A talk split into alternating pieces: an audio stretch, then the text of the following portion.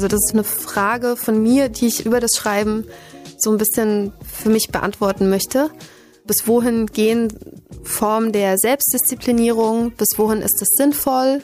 Ab wann kann es übergriffig werden? Ich finde natürlich viele Sachen, die ich da verhandle, grundsätzlich erstmal gut, aber es ist immer so das Maß. Mir geht es ja wirklich um diese differenzierte Betrachtung solcher Formen. Kapitelrauschen, der Literaturpodcast für Mecklenburg-Vorpommern. Es ist Zeit für unseren Literaturpodcast Nummer 15. Herzlich willkommen bei Kapitelrauschen. Ich freue mich, dass wir für diese Folge die Literaturpreisträgerin MV Anne Martin zu Gast haben. Wir sprechen mit der Künstlerin und Schriftstellerin über den Text ihres Manuskriptes Der freie Wille von drei Kilo Einzellern und erfahren, wie sie in ihren drei Interessensbereichen der Kunst, Literatur und Musik arbeitet. Passend zur Symbiose der drei Künste spreche ich mit Stefan Lesker über das Thema des Universalgenies. Und jetzt viel Spaß beim Zuhören.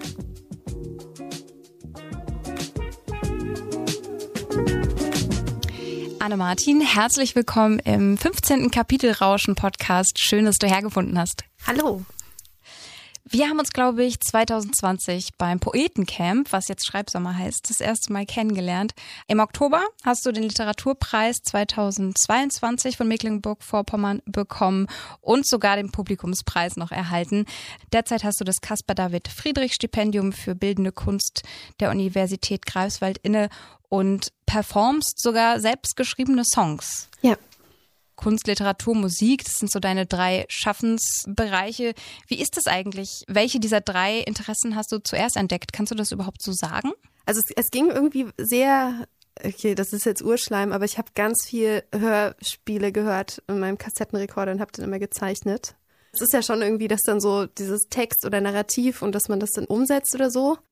Also du hattest gar nicht so einen Bereich, mit dem du angefangen hast und dann kamen die anderen nacheinander. Das war alles immer schon so gleichzeitig, wie du gerade gesagt hattest, Hörspiele gehört, Sachen dazu gemalt und geschrieben. Ähm, genau, also das war sehr früh, aber jetzt wirklich das Schreiben eigener Texte, das war vor allem durch Musik. Also ich habe angefangen, Lieder zu schreiben und war lange in der Band. So, und dann habe ich eine ganze Zeit eigentlich nur auf Englisch geschrieben. Okay. Texte, die ich jetzt auch nicht mehr also die ich gar nicht mehr kenne und was im Zweifelsfall ist auch Mist.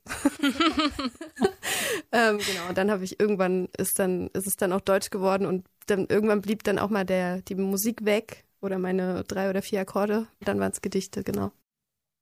Und ähm, wie ist das heute? Denkst du manchmal, dass du dich jetzt auf eine Sache professionalisieren müsstest eigentlich oder harmonisiert das alles gut miteinander? Ja, schön, dass das mit dem müsste. Ich habe ganz oft gedacht, ich müsste das machen. Mhm. Ich habe das auch wirklich oft gehört, dieses Jahr, du, ja, man muss sich halt konzentrieren, damit es gut wird. Stimmt natürlich auch. Also Sachen brauchen Zeit, die man ihnen widmet. Ähm, aber jetzt bin ich gerade an einem Punkt, er ist noch ein bisschen wackelig, aber dass ich denke, es harmoniert eigentlich, weil ich sehe halt schon den roten Faden. Es befruchtet sich auch. Also sicher wäre es, äh, genau, sicher könnte ich mehr Lieder schreiben, wenn ich irgendwie weniger an Texten schriebe oder halt weniger Bilder male, aber also für mich ist das halt total wichtig und ich will das jetzt auch so anerkennen und ich habe das lange abgetan, im platonischen Sinne als Tausendsasserei. und da habe ich mich immer so ein bisschen für geschämt, aber äh, nee, das sehe ich eigentlich nicht mehr ein. Also so, ich mache das alles total gerne und es ist halt wirklich total zyklisch und so phasenweise und es kommt halt auch immer wieder. Super, ja. ja.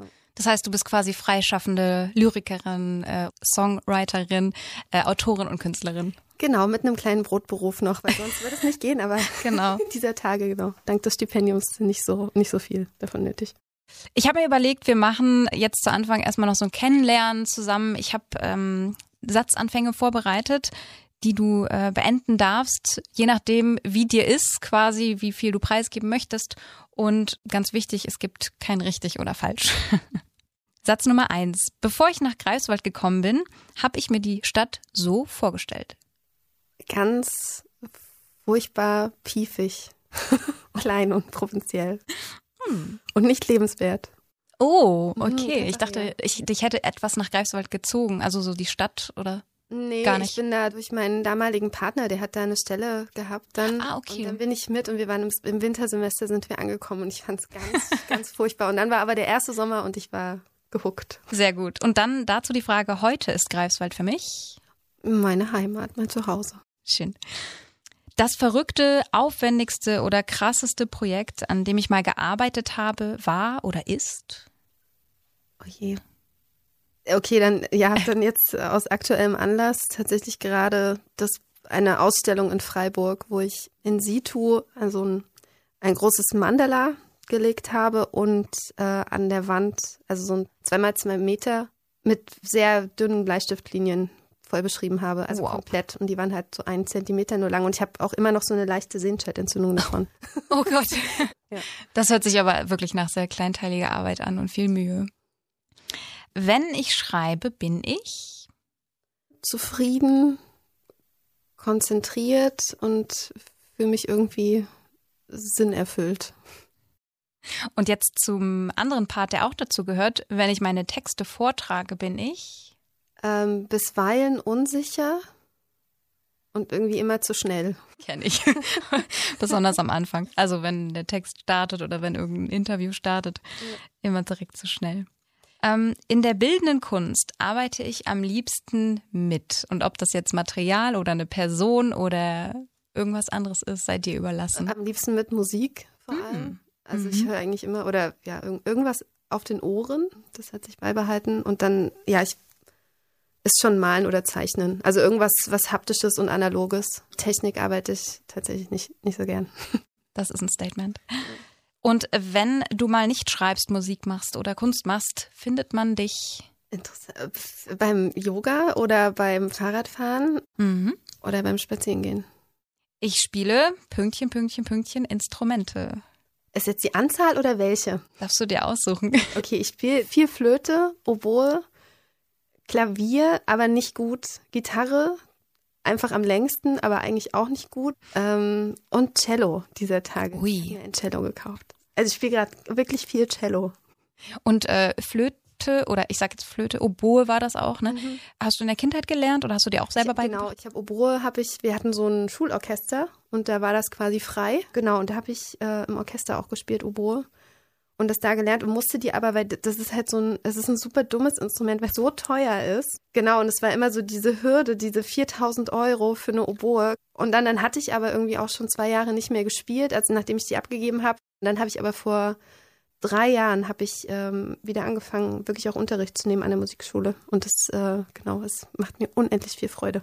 ich liebe es. Ähm, und spielst du in einer, also das vielleicht noch als Nachfrage, spielst du in einer Band jetzt auch oder ist es wirklich solo-künstlerisch? Mm, nee, das, naja, so, also ich schreibe die Lieder selber, aber ich arbeite mit zwei Musikern, also mit meinem Freund, mhm. der äh, macht Schlagzeug und der produziert auch und dann noch ein anderer Freund, der immer so Spuren einspeist zur Gitarre. Also ich schreibe die, habe dann die, die Demos und schicke die dann rum und dann genau kriege ich zugeliefert. Ah, sehr gut. Und das ist schon, das ist ein totaler Unterschied. Also es hat schon so ein Bandfeeling, dass man da nicht alleine für verantwortlich ist. Das stimmt, das stimmt. Aber wir treten nicht zusammen auf gerade. Ähm, Pünktchen, Pünktchen, Pünktchen hat mich inspiriert, selber Songs zu schreiben und diese zu performen. Weißt du das noch? Äh, tatsächlich Oasis. ja, das ist so ein bisschen, weil ich das jetzt wirklich gar nicht mehr höre. Aber ja, doch, ja, ja, ich wollte nur Wonderwall schreiben. cool, danke für die äh, ja, kurzen und auch witzigen Eindrücke von dir. Damit machen wir jetzt auch direkt weiter und zwar mit einem Song, den du mitgebracht hast, um auch sofort mal reinzuhören, wie es denn klingt. Äh, da sitzt du jetzt am Klavier, oder? Mhm. Dann spielen wir jetzt das Lied mit dem Titel Der Untergang. Meine Freunde sind traurig, sie wissen nicht mehr, was sie machen sollen. Sie haben ihre Zeitungen abbestellt, sie haben zu viel gelesen vom Schlechten dieser Welt.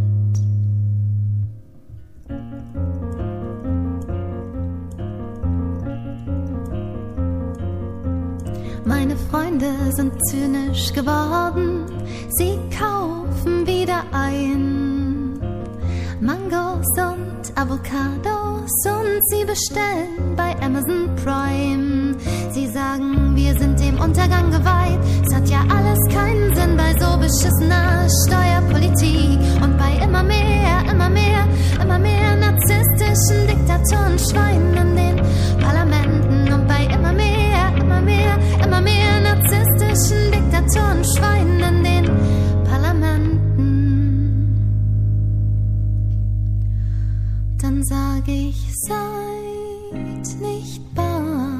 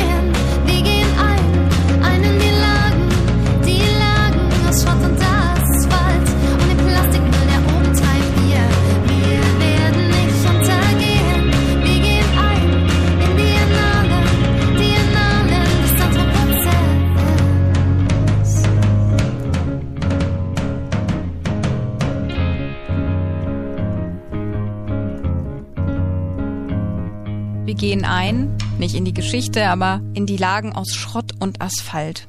Da schwebt ziemlich viel Sarkasmus mit, aber auch Gegensätzlichkeit und auch irgendwie dieses Auf und Ab, was man empfindet, wenn man von diesen ganzen Geschehnissen, was gerade in der Welt so abgeht, auch so ein bisschen taub wird.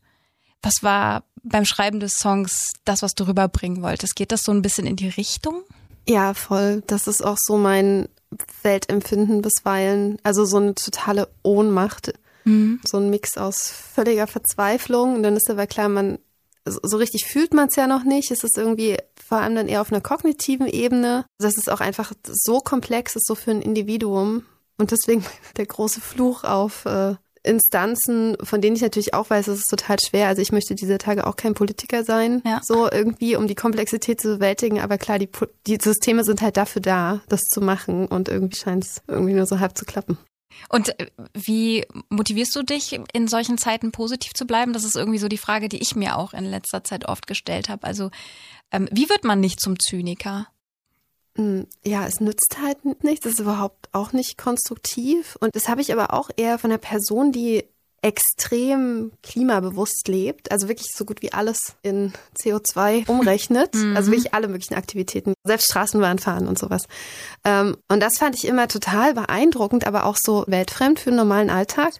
Da habe ich öfters auch gefragt, warum der das macht und sich das quasi gibt so, ähm, weil es natürlich als Einzelner nichts nützt und er hat immer wieder so, naja, es geht halt um das Rollenmodell dass man einfach macht und dann davon erzählt und in seinen kleinen Reichweiten, die man hat, berichtet, das geht schon auch anders und es ist auch gar nicht so schlimm. Mhm. Ja, wenn man will, dass die Welt anständig ist oder so, dann sollte man sich halt selber irgendwie anständig verhalten und dann also ja. jetzt nicht, dass man jetzt so, so einen Einfluss hat, aber das ist wahrscheinlich doch eher so ein fast schon spirituelles Karma-Gedanke. Das ist ja, okay, man macht es jetzt einfach richtig, ob es jetzt was bringt, man weiß es nicht, man kann es echt nur hoffen. Vielleicht auch vor allem, weil wir ja auch in einer relativ privilegierten Position sind. Das, das kommt dann auch noch dazu. Das treibt mich oft auch zum Schweigen, dass ich wirklich denke, ich kann hier eigentlich, ich will dazu gar nichts sagen. Das wirkt dann immer irgendwie, weiß ich nicht, herablassend und ja, wie du halt sagst, so total privilegiert. Also, dass man da irgendwie bestimmte Formen des eigentlichen Leides oder sowas überhaupt gar nicht verstehen kann. Hm. Ich hatte deswegen mit diesem Lied beim Schreiben dieses Liedes auch ein bisschen ein Problem, weil ich natürlich dachte, das ist hier alles erste Weltproblem. Wir haben einfach die krassen Folgen des Klimawandels nicht mal. Ähm, ich fand es halt sehr eindrücklich, dass eine Freundin von mir wirklich, die, die auch super ökologisch bewusst ist, irgendwie so einen sehr zynischen Seitenkommentar, mit dem ich überhaupt nicht gerechnet hatte. Und da war für mich wirklich so, ich dachte, krass, jetzt passiert sowas. Also das war für mich nochmal so ein totaler Gamechanger. Okay. Dass dann irgendwie Leute, die sich damit eigentlich befassen, jetzt so ernüchtert sind. Das hat mir eher Angst gemacht. Und aber trotzdem hast du es dann irgendwie ja auch als Stilmittel in deinem Text verwendet. So hat dich das dann beeinflusst oder beeinflusst dich das Schreiben darüber ähm, auch nochmal so positiv, dass du selbst eben nicht zur Zynikerin wirst? Ähm, ja, das ist vielleicht irgendwie so ein Mittel. Also ich denke halt auch, an der Stelle war das für mich einfach eine ganz ehrliche Beobachtung, wo ich so dachte, okay, gut, das ist jetzt offenbar ein, ein Teil dieses Diskurses, wie er jetzt gerade irgendwie sich entwickelt und das ist schon wert, das zu verarbeiten. Hm. Ja. Ehrlich ist ein gutes Stichwort. Ähm denn ich würde gerne natürlich auch nochmal über den Literaturpreis sprechen. Man hat dir ähm, beim ja, Verkünden angesehen, dass du total überrascht warst, ähm, dass du jetzt den Preis bekommen hast. Wer hätte in deinen Augen den Preis denn eigentlich bekommen sollen? Ähm, also ich hätte einen Steffen Dürre, das habe ich so gedacht. Mhm. Ich fand den toll, den Text. Ja, genau. Also was da in mir vorging, es ging da viel in mir vor und irgendwann ist auch bei mir dann die, wirklich die Konzentration abgeflaut, dass ich bei einigen Texten wirklich gar nicht richtig zuhören konnte und das nicht ganz verstanden habe. Mhm, ja. Auch mehr. Deswegen kann ich inhaltlich da gar nicht so viel sagen. Aber natürlich war Herr Werzinek ein totaler Favorit und das habe ich auch gedacht und es haben mir auch eigentlich alle im Umfeld gesagt, ich soll da nichts erwarten. Mhm. Und ich war innerlich die ganze Zeit damit beschäftigt, das komplett okay zu finden, dass ich nicht gewinne. So, also damit bin ich hingegangen, dass ja. das einfach total nett ist und schön ist und ich mich da jetzt freue und aber dann bloß nicht irgendwelche Komplexe bekomme und vielleicht dann nicht mehr an dem Text weiterschreibe. So, da hatte ich so Angst vor, dass ich dann ja. so innerlich so denke, okay, gut, jetzt haben wir es eingereicht, aber es reicht dann nicht und ja, was dann die schlimmen inneren Kritiker mit einem machen. Und die habe ich die ganze Zeit versucht zu bändigen. genau, und deswegen war, also ich war wirklich total überrascht. Also ich hätte gedacht eben der Steffen Dürre oder Herbert Werzeneck quasi stand für dich von vornherein fest, egal ob du gewinnst oder nicht, du wirst an diesem Text sowieso weiterarbeiten. Genau, da, ne? da habe ich mich vorbereitet. Super. Das war komplett, also ich bin da reingegangen und dachte, ich gewinne eh nicht und es und es wird trotzdem, soll es schön werden, wird es ein okay. nettes, netter Abend, ja. Sehr gut. Dann würde ich sagen, hören wir jetzt auch direkt in den Text mal rein. Ein Ausschnitt aus Der freie Wille von drei Kilo Einzellern. Genau, ich gebe mal vorweg, ähm, das ist jetzt der Einstieg dieses längeren Projektes und es gibt halt sehr verschiedene Sprecherinstanzen, die eben ganz verschiedenen sozioökonomischen und Bildungshintergrund haben. Dem Buddha in die Fresse hauen, mitten ins goldene Grinsen. Oder ihm das scheiß Räucherstäbchen in die Nase stecken, bis er flennt. An seinen Ohren ziehen und die pinken Blütenblätter aus seinem Schoß in den Fäusten zu breit zerquetschen. Sie drückt den Daumen noch fester auf ihren großen Zeh und versucht das Bein weiter Richtung Decke zu strecken. Stirn und Knie sollen sich berühren. So steht sie seit drei unendlich lang gezählten Atemzügen. Tief ein und tief wieder aus. Hitze schießt vom angespannten Bauch in ihre Wangen, pulsiert zwischen den Ohren und läutet die Gedanken wie tiefe Glocken. Ich kann nicht mehr. Es soll aufhören. In die Fresse. Der Schädel kreischt. Noch ein bisschen mehr. Bein Richtung Kopf, alles nach oben, gleichzeitig den Fuß in den Boden krallen wie einen verknöcherten Baum. Ich kann nicht mehr. Das Ausbalancieren der feinen Schwankungen des Körpers. Atmen, halten, ein, fick dich, mitten in die Fresse. Und aus, fuck, alles lösen. Sie versucht noch ihren Fuß abzubremsen, da poltert er schon zu Boden. Yogas Chitta Vritti Nirodha steht als Schriftzug in sattem Orange auf der ihr gegenüberliegenden Wand. Yoga ist das zur Ruhe bringen der Bewegung des Geistes. Die Ansagen der Kursleiterin sind ihr vertraut wie Wiegenlieder. Der Tonfall ist ruhig und dennoch bestimmt. Sie sagt du und das D klingt weich, als sei es nur ihr und nicht auch noch den 19 weiteren Menschen im Raum gewidmet. Diese Stimme hat eine merkwürdige Macht über sie. Sie weiß, was als nächstes kommt, mit sekundengenauen Einsatz und wie sie schrittweise vom bekannten Tonfall dahin gezogen wird. Seitenwechsel. Ihr rechtes Bein gibt noch ein wenig nach von der vorherigen Dehnung und fühlt sich wackelig an. Aber das bedeutet nichts. Ihr Körper folgt mechanisch, ohne dass sie es wollen muss. Einatmen. Die große Zehe des linken Fußes mit linken Daumen und Zeigefinger greifen. Den Scheitelpunkt des Kopfes nach oben führen. Ausatmen. Kopf und Fuß aufeinander zubewegen. Utita Hasta Padangusthasana. Die ausgestreckte Hand-C-Haltung. Sie mag diese Haltung. Das Balancieren auf einem Bein, bei dem der Körper seine scheinbare Ruhe nur herstellt, indem er sich die ganze Zeit auf kaum sichtbare Weise bewegt, gegensteuert, mit feinen Justierungen die Schwankungen ausgleicht, die nie ganz verschwinden würden. Das ist mehr als eine gymnastische Übung. In dieser Position fühlt sie sich wie eine fleischgewordene Metapher für Grundsätzliches, dass man irgendwie immer etwas dafür tun muss, um nicht zu fallen. Sie mag die Haltung auch, weil sie mehr Kraft fordert, als ihre Muskeln eigentlich bereit sind zu geben. Damit sich alles aufrecht hält, bleibt einem dann nur das Zerren am Körper, um das, was nicht aus innerer Kraft zu bewältigen ist, mit äußerem Druck zu erzwingen. Auch hier verkörpert sie Prinzipielles das Zusammenhalten von innen und außen durch Anstrengung und Schmerz, das Ziehen der Sehnen, das Zittern der Muskeln, Halten, mehr Spannung zum Ausgleich der Schwankungen, Atmen, Zittern, Halten, Halten, ein und dann, wenn alles ineinander verschlungen ist, ziehen, wollen, zittern, nicht können, stöhnen, Herzschlag und Schweiß, treten auch die Sätze hervor, als würden sie vom steigenden Puls aus irgendwelchen tiefen Schichten nach oben gepumpt. Ich kann nicht mehr. Weiterhalten. Bitte aufhören. Halten, bis es nicht mehr geht und darüber hinaus. Dann werden die Sätze zu Flüchen. Fick dich. Zähl verdammt noch mal schneller. Sich Flüche auswringen wie einen schmutzigen Scheuerlappen. Müsste eigentlich als Motto in dicken Schwarz an der Wand stehen, denkt sie und hört fast unbewusst eine ins Unendlich gezogene zwei, drei Atemzüge bleiben noch. Sie will alles aus sich herausquetschen, jeden Fluch, die Wut aus sich herausleiten, sich leeren bis in die kleinste Zelle. Sie denkt an die Schriftzüge der Kräutertees, von denen sie mehr vorrätig hat, als sie trinkt, deren Kauf ihr aber zumindest beim Einpacken an der Kasse stets die Verheißung von etwas Gutem ist. Auf den Teepackungen schwebt der Begriff Detox mit luftigem Rand über einer Blumenwiese, die Vorstellung vom Entgiften als wohlduftendem Vorgang in Pastelltönen lässt sie den Schweiß umso deutlicher wahrnehmen, der sich unter ihrer Achselhöhle und zwischen ihren Brüsten sammelt. Kein Blumenduft. Manche Schweißtropfen kitzeln beim Herunterperlen an der Haut und lassen sie zittern. Mehr Spannung, um nicht ins Wanken zu geraten. Tiefer atmen, die Luft einsaugen durch einen Spalt in der Kehle. Passt sie nicht auf, klingt das wie das Hecheln großer Hunde drei. Den Ellenbogen nach außen führen, indem man Daumen und Zeh fester aufeinander presst. Dabei erscheint ihr das Wort Daumenschraube. Der Zeh biegt sich, versucht sich mit aller Kraft entgegenzustemmen.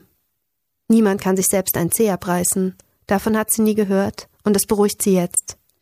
Die Achillessehne hält eine Tonne Gewicht aus, las sie mal, woraufhin sie googelte, was alles eine Tonne wiegt, und man entsprechend an ihren Fuß binden könnte ein Kleinwagen, einen geviertelten Elefanten, wahrscheinlich den Teil mit den Stoßzähnen, vier Pferde oder dreizehn Menschen.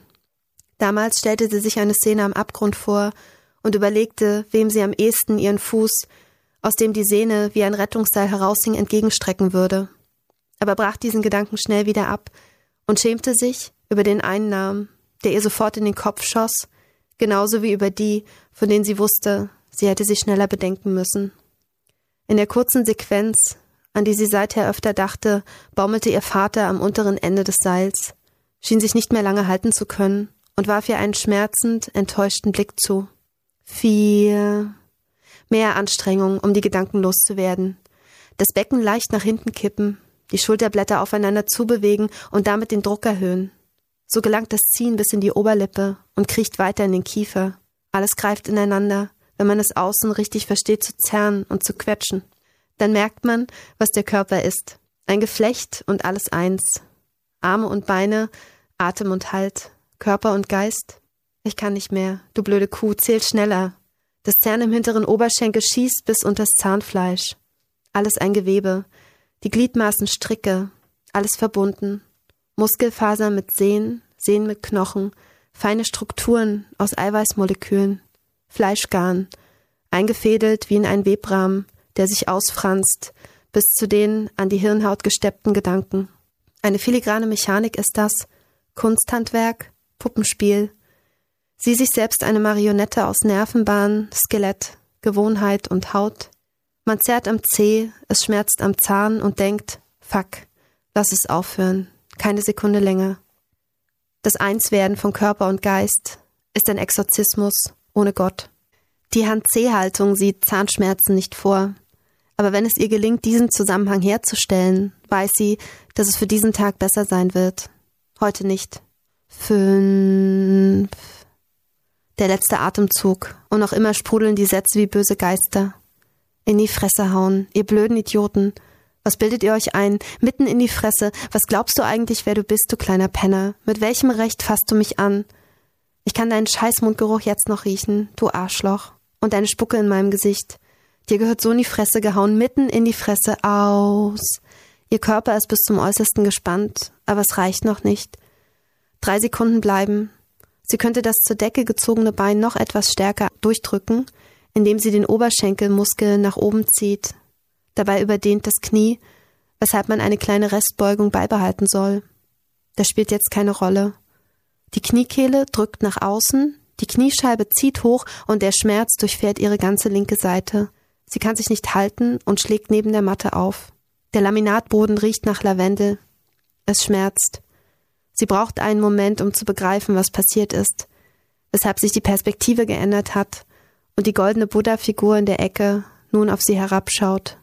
Alle Blicke liegen auf ihr, und ein paar Frauen eilen auf sie zu, um zu helfen. Es ist schon gut. Lasst euch bitte nicht stören. Es ist nichts.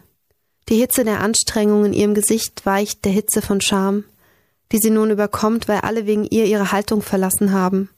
Auch die Kursleiterin beugt sich über sie. Ist alles in Ordnung? Alles gut. Eine Überdehnung. Was ist passiert? Sie wird nichts erzählen von den Flüchen, die heute nicht ausreichten, von der Wut, die heute zu groß war für eine normale Dehnung, oder dem blauen Fleck an ihrem Unterarm, nichts von der Ohnmacht, die sie empfindet, seit man sie heute angefasst und gegen die Tafel gestoßen hat, was sie dem Jungen, einem 14-jährigen Schüler, einem Kind Schlimmes antun wollte und wie sie auch jetzt die Gedanken der Verachtung nicht aus sich rausbekommt. Sie wird nicht sagen, dass sie gerade innerlich noch alle beschimpft und beleidigt hat, weil ihr das hilft, um in den Schlaf zu finden. Sie wird nicht erzählen, dass sie täglich Yoga praktiziert, um Schmerzen zu spüren, um die Aggression, die Angst und das ganze Durcheinander in ihr zu übertönen. Sie wird nicht sagen, dass es ihr jetzt, wo es in beiden Knien sticht und pulsiert und sie sich mit beiden Händen stützen muss, um wieder zu stehen, endlich besser geht und sie die Ruhe überkommt, nach der sie sich schon den ganzen Tag sehnt. Vielen Dank. Von wem bekommen wir hier diese Gedankengänge äh, in einer Yogastunde mit, die einfach so gar nicht ausgeglichen sind? Von der Protagonistin. Ähm, die ist Lehrerin an einer Förderschule und hat eine gewisse Verbundenheit zu ihren Schülern, eine besondere, weil sie einen ähnlichen Hintergrund hat. Also viele Sachen bei sich nachvollziehen kann, die aber sich bei ihr halt viel sublimierter quasi ausdrücken. Also was mhm. bei den Schülern halt rohe rohe Gewalt und rohe Beleidigung ist es, ist dann da halt eher irgendwie kanalisiert, aber es sind halt am Ende ähnliche emotionale Schieflagen. Ja, ich, ich finde die Bilder total super, die du aufmachst mit dem Räucherstäbchen, dem Buddha in die Nase stecken und also es sind einfach wieder diese Gegensätze. Ja, das war noch Corona. Das war die Corona. Ich kann das immer, ich musste immer weinen. Bei dem Corona-Test. Okay, ja. Stimmt, der Corona-Test, jetzt habe ich's. Mhm. Aber um äh, nochmal auf das Thema im Text ähm, zurückzukommen, du ja verarbeitest ja auch ein bisschen so dieses Thema alles gut finden, immer positiv bleiben, immer ähm, ja was ja auch ein bisschen mit dem Songtext zu tun hat, äh, den wir gerade gehört haben. Und auch wieder diese Frage, müssen wir die ganze Zeit positiv bleiben? Passt das nicht gerade zusammen, dieses Yogastunde und eigentlich könnte man innerlich ausrasten? Was behandelst du da? Ähm, ja, wahrscheinlich Gegensätze oder Widersprüche, die es auszugleichen gilt. Also ein bisschen geht's mir da in dem Text auch. Also das ist eine Frage von mir, die ich über das Schreiben so ein bisschen für mich beantworten möchte. Genau, bis wohin gehen Formen der Selbstdisziplinierung, bis wohin ist es sinnvoll, mhm. ab wann kann es übergriffig werden. Also das ist eigentlich auch so die erstmal der Kernkonflikt dieses Textes, dass halt so ein positiver Ansatz, so eine Achtsamkeitsübung ähm, quasi die einen Schüler da in totale Aggression bringt und darüber eher die Schule verlassen muss, was so der Konflikt ist, auch dieser Lehrkraft.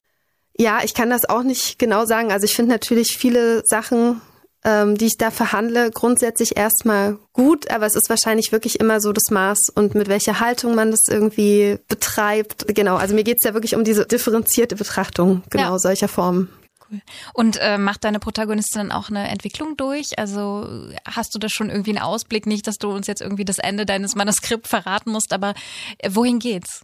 Ja, die, die sollen schon alle irgendwie sich aneinander reiben und darüber im besten Fall, es passiert nicht bei allen, aber irgendwie schon ein bisschen schlauer werden, weil einfach sie eine komplexere Weltvorstellung dadurch haben. Die Protagonistin hinterfragt das dann natürlich auch. Achtsamkeit und eben Yoga und diesem positiver Selbsteinstellung, wie weit äh, sie da nicht auch übergriffig ist, mhm. wenn sie das an andere heranträgt. Wenn wir jetzt von diesem inneren Bild oder das Arbeiten an sich selbst vielleicht auch nochmal zum, zum Bild der Autorin kommen. Stefan Hertel, der Buchblogger, hat deinen Text Der freie Wille von drei Kilo Einzellern als sehr ehrlich und respektvoll beschrieben. Und wie ist das für dich jetzt mit diesem Text nach dem Gewinn des Literaturpreises? Hat sich auch bei dir was geändert? Vielleicht auch so im Punkto Selbstbewusstsein als Autorin, als Schreibende? Was hat sich da getan? Ähm, ja, also ich habe mich, ich war wie gesagt, ich konnte es gar nicht glauben und ich habe das schon gemerkt, dass vor allem diese Jurybegründung, dieser respektvolle Umgang und so, also dass das so rausgelesen wurde, was halt total mein Schreibanliegen war. Also da habe ich wirklich gedacht, oh cool, genau, das habe ich probiert und und da hatte ich dann schon das Gefühl, okay, das ist irgendwie auf einem richtigen Weg. Aber das waren natürlich jetzt nur die ersten beiden Kapitel, die ich da eingereicht hatte und ja klar, der innere Kritiker ist irgendwie da, aber das hilft, so ein bisschen hilft es natürlich, dass so klar ist, in irgendeiner Form scheinen das irgendwie Probleme zu sein, die jetzt nicht total irrelevant sind und mhm. trivial und auch, wie ich sie jetzt irgendwie versuche in Form zu gießen, scheint ja irgendwie verstanden worden zu sein, so erstmal. oder, oder jetzt nicht. Auf jeden genau. Fall. Das ist angenehm. Aber es ist natürlich trotzdem dieses Bewertungsding, also es kann halt auch unangenehm sein. So. Mhm. Also es ist natürlich, das ist schön im Guten, aber ähm, ja, Genau. Also wenn man jetzt mehr unter äh, den Radar kommt. Ja, und auch so, ne, ich das dann denke, okay, gut, oh, ich, ich habe es eigentlich überhaupt nicht verdient. Wenn es mhm. jetzt irgendwie blöd ist, dann ist es jetzt irgendwie noch mal blöder. Ja, so, klar, das, das kennt, kennt, kennt wahrscheinlich jeder genau. Also es ist jetzt alles so eine Amplitude höher gestellt, wie so ein bisschen Megafon. Und da muss ich ein bisschen aufpassen, aber ja, ja. Okay, interessant.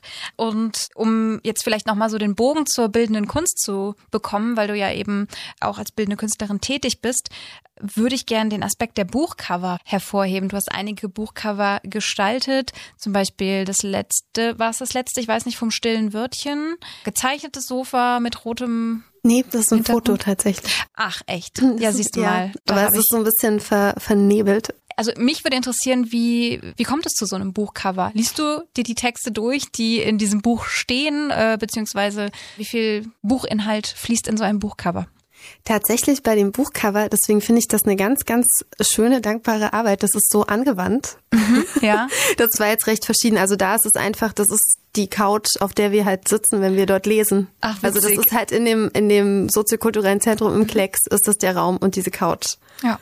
Und Genau, und, und Esa hatte halt, also ähm, die Gründerin der Lesebühne, die meinte halt, sie möchte da gern auf jeden Fall die rote Couch. Sie wollte sie eigentlich gemalt und gezeichnet haben und ich dachte aber, nee, das ist, also die ist so rot und so toll. Ja. Und da habe ich dann halt ein Foto gemacht. Und bei anderen, also ich glaube am freisten war es irgendwie noch bei der Sibylla Schwarz Anthologie, herausgegeben von Dirk-Uwe Hansen und Berit Glanz ähm, also dass ich irgendwie wusste, dass ich was mit dem Haus machen will und ja. so Fotos, so da habe ich so eine Fotokollage dann gemacht. Also dem Sibylla Schwarzhaus in Greifswald. Dem Sibylla Schwarz, genau, dem Geburtshaus. Also bei den anderen, bei der Gesamtausgabe jetzt, da hatte ich auch halbwegs konkrete Vorgaben, mhm. so einfach von der von der Grafikerin, was sie da nehmen muss. Deswegen, also ich finde es ganz schön, weil man halt wirklich sich gar nicht so viel selber ausdenken muss, sondern immer so schön zu einem Thema was machen kann. Das ist ja. irgendwie auch mal entspannt. Ja, total. Es ist halt auch eine, eine, eine schönere Art ähm, von Aufgabenbeschreibung ja. in Form einer Geschichte oder je nachdem Gedicht, was eben halt in den Büchern dann drin steht hinterher. Ähm, du unterrichtest auch an einer Schule. Inwieweit inspiriert dich das für dein künstlerisches Schaffen? Ähm, also ist, ich finde es immer wieder toll, so Impulse von jedweder Art zu haben. Und das ist natürlich beim Unterrichten nochmal irgendwie intensiver, wenn man natürlich intensiver nochmal im Kontakt ist mit seinen Mitmenschen und muss Probleme auch ganz anders irgendwie durchdenken. Also das finde ich immer wieder krass, dass wenn man es halt irgendwie erklären muss, dass man es auf eine ganz andere Art und Weise irgendwie durchdrungen haben muss, bestimmte Sachen. Ich finde es total inspirierend und schön, was ja. ich tatsächlich nicht immer gedacht hätte. Also ich wollte früher eigentlich nie Lehrerin werden. Witzig. Und jetzt finde ich es eigentlich, finde ich wirklich schön. Ähm, ich habe es kurz angesprochen. Du hast gerade das Caspar David Friedrich Stipendium in Greifswald inne. Wenn wir das kurz anreißen, um so ein bisschen in die Zukunft auch zu schauen, was läuft da gerade an Projekten und was ähm, kommt in Zukunft quasi auf die Leinwand oder auf die Ausstellungswand bei dir? Genau, also das Thema ist, also ich muss mich da halt bewerben und der Projektantrag firmiert unter dem Topos Ascetic Manifestations. Also es geht mhm. um Askese, um Manifestation und halt wirklich auch im, im wahrsten Sinne des Wortes Manifeste. Also mir geht's da auch so ein bisschen um den Gegensatz, will ich es gar nicht mal nennen, aber so, so das, was gerade so ein bisschen das Problem ist. Also dass wir irgendwie verzichten müssten und sollten und ich auch das Gefühl habe, alles sollte mal ein bisschen ruhiger sein. Also ja. ich habe gerade so einen totalen also ich bin auch leicht überfordert und finde alles sehr komplex und teilweise sehr laut in so Diskursen, wie sie geführt werden. Aber es ist halt klar, die sind total wichtig und eine gewisse Schlagkraft sollte es halt auch haben. Und mhm. dann ist aber die Frage, wie sehr kann man Stille, Schweigen, Innehalten, einfordern mit Gewalt vielleicht mhm, auch oder halt ja. mit so einer, mit Werf. Ähm, wahrscheinlich auch wirklich so ein bisschen jetzt gerade das, das Problem so mit, weiß ich nicht, Extinction Rebellion oder mhm. so letzte Generation, so wie, wie kommuniziert man, was gerade passiert, an welchem Kipppunkt wir da gerade sind. Und das, ähm, ich versuche das grafisch umzusetzen, mhm. aber auch textlich und äh, genau versuche halt irgendwie so Formen zu finden, die dieses Problem für mich in irgendeiner Form greifbarer machen. Und dann habe ich jetzt so ein Programm auch, an dem ich äh, gearbeitet habe. Das ist so eine Art performative Lesung, wo ich dann auch Lieder spiele. Mhm. Und dann halt auch Texte von anderen sind. Und ich habe, ähm, das kann ich hier immer sagen, kann Werbung machen, das sogenannte Kaftan-Manifest. Mhm. Genau, damit hatte ich angefangen 2019. Und da geht es halt um die utopischen Möglichkeiten von Verzicht und Prohibition und Kunst. So ein bisschen das Schlagwort. Das kann man sich sogar, glaube ich, auf der Website von der Hochschule in Greifswald angucken, oder? Genau, da hatte ich einen Preis auch für gewonnen. Aber ich, ich wollte es halt so ein bisschen auch eigentlich von mir weg, weil ich, ich wollte es so als kollaborative Arbeit eigentlich anlegen. Mhm. Und es gibt jetzt auch schon ein paar Leute, die auch mitgeschrieben haben. Unter anderem Jens Lippert, mhm. hier bekannt. Richtig. ähm, genau, und das ist so eine größere Sache. Und dann gibt es noch zwei Ausstellungen. Und das sind dann vor allem grafische Arbeiten und so Performances, zwei. Gut. Ja, danke. Das als Ausblick quasi alles, was noch ansteht bei dir. Du bringst alle drei Bereiche sehr gut künstlerisch zusammen und wir sind natürlich gespannt, was mit deinem Manuskript noch passiert. Wie geht es da weiter? Nee, also ich bin auch total gespannt, was mit meinem Manuskript passiert. Und ich, äh, ja, also ich bete und hoffe, dass es irgendwie äh, mal zu einem wirklich fertigen Buch wird. Ich bin jetzt so an dem Punkt, ich habe ein Exposé, also es ist bei einer äh, Lektorin Okay. Oder eine Agentin und jetzt muss ich auch warten. Das ist doch erstmal positiv und mit dem Literaturpreis im Rücken äh, hat das Ganze vielleicht sogar noch ein bisschen mehr Erfolg. Hoffe ich. Danke, dass du bei uns ja. warst, Anne, und komm gut nach Greifswald. Vielen Dank, es war neblig. Tatsächlich. Dankeschön. Anne Martin wertet den Begriff der Tausendsasserei nicht mehr als negativ. Und auch in der Literaturgeschichte gab es Personen mit vielen Talenten. Gemeinsam mit Stefan Lesker spreche ich über das Thema die Vorstellung des Dichters als Universalgenie. Rascheln aus dem Zettelkasten. Fundstücke aus der Literaturgeschichte mit Stefan Lesker. Herzlich willkommen, Stefan Lesker. Schön, dass du da bist. Hallo, freue mich sehr. Wir haben gerade über Anne Martin erfahren. Sie ist Künstlerin, Musikerin, Autorin, geht Lehrtätigkeiten nach so ein bisschen Tausendsasserin könnte man sagen. Ich finde aber der Begriff Tausendsasserin ist manchmal so sehr negativ behaftet. Deswegen drehen wir es vielleicht ein bisschen ins Positive und sprechen über das Genie. Auch der Begriff Genie wird heute noch verwendet, immer mal so beiläufig. Du bist ja ein Genie oder so. Aber trotzdem hat er ja eine viel tiefgehendere literaturwissenschaftliche Geschichte, ähm, die du uns heute mitgebracht hast, würde ich sagen. Was macht ein Genie aus in Bezug auf die Vergangenheit vielleicht jetzt erstmal? Genau, also du hast diese Begriffsverwendung des Genies angesprochen. Da meinen wir eigentlich heute jemand mit, der irgendwie überaus klug ist, äh, ganz tolle neue Ideen hat, etwas entdeckt, was vorher niemand entdeckt hat. Das ist in der ursprünglichen Begriffsverwendung, wie sie das 18. Jahrhundert geprägt hat, mit angelegt. Aber im 18. Jahrhundert war es eher so, dass ein Genie, was ganz Neues, nie vorher dagewesenes, aus sich selbst heraus schafft. Man könnte das heute mit Kreativität bezeichnen. Ein Genie zeichnet sich durch immense Kreativität aus, die aber nichts Angelerntes hat, sondern die in ihm schon angelegt ist. Ist er denn dann auch gleichzeitig ein Gelehrter? Also Genie und Gelehrter, das liegt so nah zusammen. Ja, ist es aber nicht. Also im 18. Jahrhundert hat man sich sehr bemüht, in theoretischen Schriften äh, dieses Genie vom Gelehrten abzugrenzen. Ein Gelehrter hat angelesenes, von außen also in ihn hineingetragenes Wissen. Ein Genie hat nichts von außen angelernt, es kommt alles aus ihm selbst heraus, aus seiner eigenen Kreativität. Äh, man kann das ganz gut mit dem Begriff des Witzes beschreiben. Äh, Witz ist auch nicht das, was wir uns heute vorstellen, sondern ist als Gegenbegriff wiederum zum Genie konzipiert worden. Und Witz meint einfach ein großes Kombinationsvermögen. Also ich finde etwas, finde etwas anderes, bringe das zusammen, was vorher noch nie da gewesen ist. Das heißt, ich finde einen neuen Zusammenhang. Ein Genie findet nichts, findet keinen neuen sondern es schafft etwas Neues. Ein Genie ist nicht unbedingt ein Gelehrter, was nicht bedeutet, dass ein Gelehrter natürlich kein Genie sein kann. Okay, also ist äh, Albert Einstein äh, vielleicht gar kein Genie? Doch, aber äh, im 18. Jahrhundert hätte man gesagt, nein. Schon weil Naturwissenschaftler eher nicht als Genie in diesem Sinne galten, sondern das mhm. waren Dichter, Künstler, Poeten. Also deswegen hätte man im 18. Jahrhundert gesagt, Albert Einstein ist kein Genie, sondern er hat außerordentliches, ein immenses, großes Kombinationsfilme einen großen Witz. Und um jetzt vielleicht mal ähm, von der Sprache des Genies zu reden, die ist ja sehr dicht, hermetisch. Soll sie dann auch unverständlich sein oder spielt das überhaupt gar keine Rolle? Also ganz unverständlich darf sie natürlich nicht sein. Ne? Dann, sonst schreibt das Genie für sich selber. Ja. Das ist das einzige die einzige Instanz, die in der Lage ist, sich selbst zu verstehen. Und das funktioniert ja nicht im 18. Jahrhundert. Ökonomisiert sich der Literaturbetrieb auch. Die mussten ja alle von irgendwas leben, auch wenn sie Brotberuf hatten. Also nicht unverständlich ähm, sollte die Sprache des Chinesen sein, sondern möglichst weit weg von dem Erwartbaren, von der Alltagssprache, von der gewöhnlichen Sprache. Also in den Dichtungen der Geniezeit ähm, war man bemüht, innovative Bilder zu finden, die eben möglichst neu sind, nie da gewesen, sich möglichst weit von dem Erwartbaren und vor allen Dingen von irgendwelchen Regeln, von irgendwelchen mhm. durch Regeln vorgeschriebene Poetiken, davon sich möglichst weit zu entfernen. Du hast uns ein paar Beispiele mitgebracht. Ähm, vielleicht kannst du mal diese Art von Sprache, diese Besonderheit jenseits des Erwartbaren mhm. genau präsentieren. Ja. Genau, ähm, also der Schlüsseltext dieser Geniezeit ist natürlich Goethes Prometheus-Hymne, mhm. ähm, an der man einerseits sehen kann, dass dort eine neue Produktivkraft des Menschen postuliert wird. Der Mensch ist nicht mehr Geschöpf Gottes, sondern er ist Schöpfer. Und in der Sprache sieht man auch dieses Hermetische, dieses möglichst weit weg vom Gewöhnlichen. Bedecke deinen Himmel, Zeus, mit Wolkendunst und übe, knabengleich der Disteln köpft, an Eichen dich und Bergeshöhen. Das ist schon im Satzbau sehr ähm, kompliziert. Aber hat man jetzt Aber es ist verständlich. Ähm, aber es ist halt möglichst weit weg vom Erwartbaren.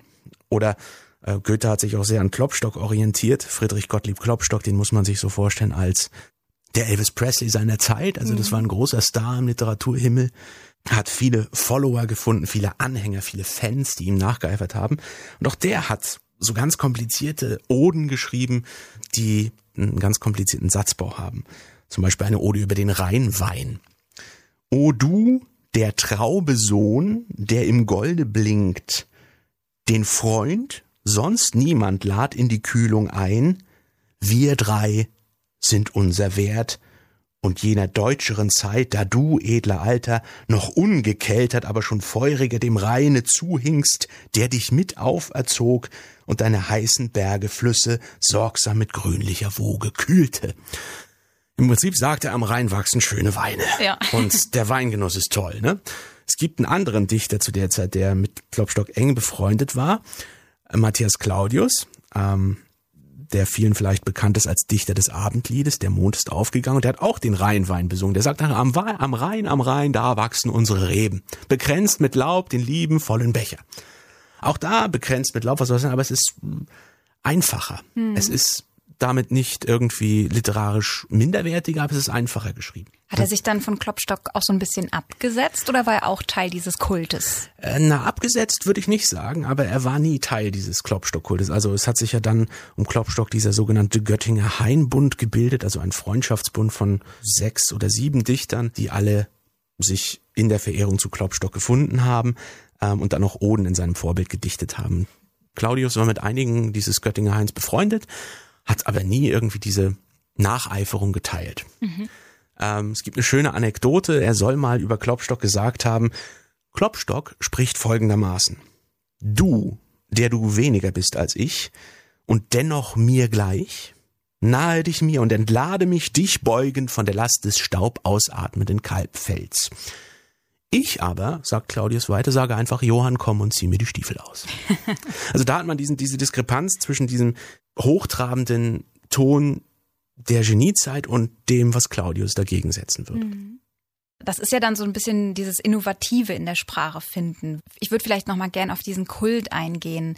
Du hast Elvis Presley schon erwähnt. Wie kann man das noch verstehen? In, bezogen auf die heutige Zeit oder vielleicht kultige Zeit? Ähm, dass zu diesem Genie immer zwei Sachen gehören. Einmal natürlich das eigene Werk, das bestimmten ich will jetzt nicht sagen Kriterien folgen muss, weil das wäre nicht geniehaft, irgendwelchen Kriterien zu folgen, sondern das eben sich durch eine bestimmte Herangehensweise an Dichtung auszeichnet. Und das ist eben die, alles was vorher war, interessiert mich nicht, Regeln interessieren mich nicht, mir sagt keiner, wie ich schreiben soll, ich tue das einfach. Ähm, und daraus folgt natürlich auch so eine Art Inszenierung. Also der Klopstock war jemand, der genau wusste, wie er sein Werk am Markt platzieren muss und wie er sich selbst auch als eben ein solches Genie inszeniert. Goethe in der Nachfolge Klopstocks wusste das natürlich auch. Und im 20. Jahrhundert gab es natürlich auch einige, die das wussten. Stefan George zum Beispiel, der auch so einen Kreis von Jüngern um sich geschart hat. Er dann sozusagen als der Kopf dieser Gruppe. Und wenn man Bilder von George sich ansieht, dann sieht man auch, wie er sich wusste, in Szene zu setzen. Ganz eiserner, kühler Blick, starr in die Kamera. Die wissen also, sich zu inszenieren und äh, wissen auch, was Inszenierung bedeutet, nämlich, dass sie dadurch ihr Werk am Markt, am literarischen Markt äh, besser platzieren können, mhm. indem man sich möglichst unnahbar gibt, möglichst äh, solitär, möglichst ähm, alleinstehend in der deutschen Literaturlandschaft. Also sowas wie mich gibt es nicht nochmal. Bei George hatte das dann aber auch viel wieder mit Selbstinszenierung zu tun, wo dann Klopstock und Goethe vielleicht eher nicht so das auf sich selbst bezogen haben. Ist das richtig? Man muss natürlich äh, sehen, dass äh, sowas wie der literarische Markt sich dann erst herausgebildet hat. Im 18. Jahrhundert war das begann es, im 17. teilweise auch schon, es war noch nicht so extrem. Die hatten alle ihre Brotberufe, die Dichter Goethe, Politiker, Rat in Weimar, Klopstock auch. Ähm, das änderte sich natürlich, als, es, als der literarische Markt größer wurde und damit auch äh, die Literatur als Hauptberuf möglich wurde. Und deswegen ist es so, dass äh, so Leute wie Georg oder auch Thomas Mann, auch von Thomas Mann gibt's ja sehr schön inszenierte Fotos, äh, dass die also diese auch technischen neuen Möglichkeiten, zum Beispiel der Fotografie und des Films, ganz gezielt für sich ausnutzen, wovon natürlich Klopstock und Goethe nur träumen konnten. Mhm. Und dann wurde aber auch der Begriff des Genies wieder auch zu einem anderen, wie wir ihn vielleicht heute eher so beiläufig nutzen. Gab es da so eine, so eine Transformation? Ja, also ich weiß nicht, ob George von sich selber gesagt hätte, er sei ein Genie. Mhm. Wahrscheinlich schon. Ähm, aber es wurde dann eher so eine Möglichkeit, sich selbst als so, als Monolith darzustellen ne, in der Literaturlandschaft. Das haben andere auch getan. Arno Schmidt ist zum Beispiel einer, der gleichzeitig aber auch äh, also wenn man ein Arno Schmidt Buch liest, merkt man sofort, das ist jenseits von allem Gewöhnlichen, jenseits von allem Erwartbaren. Und Arno Schmidt war gleichzeitig aber auch umfassendst gebildet. Also ich habe, wir haben ja vorhin gesagt, ein Genie muss kein Gelehrter sein, aber das heißt nicht, dass ein Gelehrter kein Genie sein kann. Sondern natürlich ist es so, dass von einem Genie zumeist doch hohe Bildung, vielfältige Begabungen erwartet werden, woraus es dann die Originalität schöpfen kann. Und es gab wirklich viele universal gelehrte Gebildete unter den Genies. Goethe zum Beispiel, der war Naturwissenschaftler, der hat den Zwischenkieferknochen entdeckt und damit bewiesen, dass der Mensch mit dem Affen ganz schön viel gemeinsam hat. Der war Dichter, Politiker, hat die Urpflanze entdeckt, eine Farbenlehre geschrieben. Wenig später gab es dann noch E.T.A. Hoffmann, der ein, heute würde man sagen, Staranwalt war, also mhm. wirklich äh, begehrter Jurist, Komponist, Musiker, Opern geschrieben hat, gezeichnet hat und natürlich auch Werke geschrieben hat. Und bei dem Hoffmann merkt man, ohne irgendwelches musiktheoretisches Wissen, das ist wieder das Hermetische, wenn man also selbst dieses musiktheoretische Wissen, das der Hoffmann hatte, nicht hat, dann wird es schwer, diese Texte zu verstehen. Okay. Thomas Mann zum Beispiel musste, als er seine, seinen Musikroman geschrieben hat über den Tonsetzer Adrian Leverkühn, den Dr. Faustus, hatte er sich für die Musiktheorie Hilfe von einem ausgewiesenen Musikkenner geholt, Theodor W. Adorno. Sowas hätte Hoffmann schlichtweg nicht nötig gehabt, weil er ein brillanter Musiker war. Also war Mann schon mal weniger Genie als Hoffmann. Vergleiche sind immer unfair. Das stimmt, besonders wenn die Zeiten unterschiedlich sind. Ja.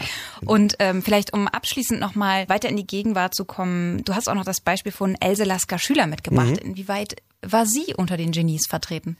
Erstmal natürlich auch, weil sie all diese Praktiken die die anderen Genies beherrscht haben, Inszenierung und so weiter, Platzierung im literarischen Feld auch genauso gut beherrscht hat.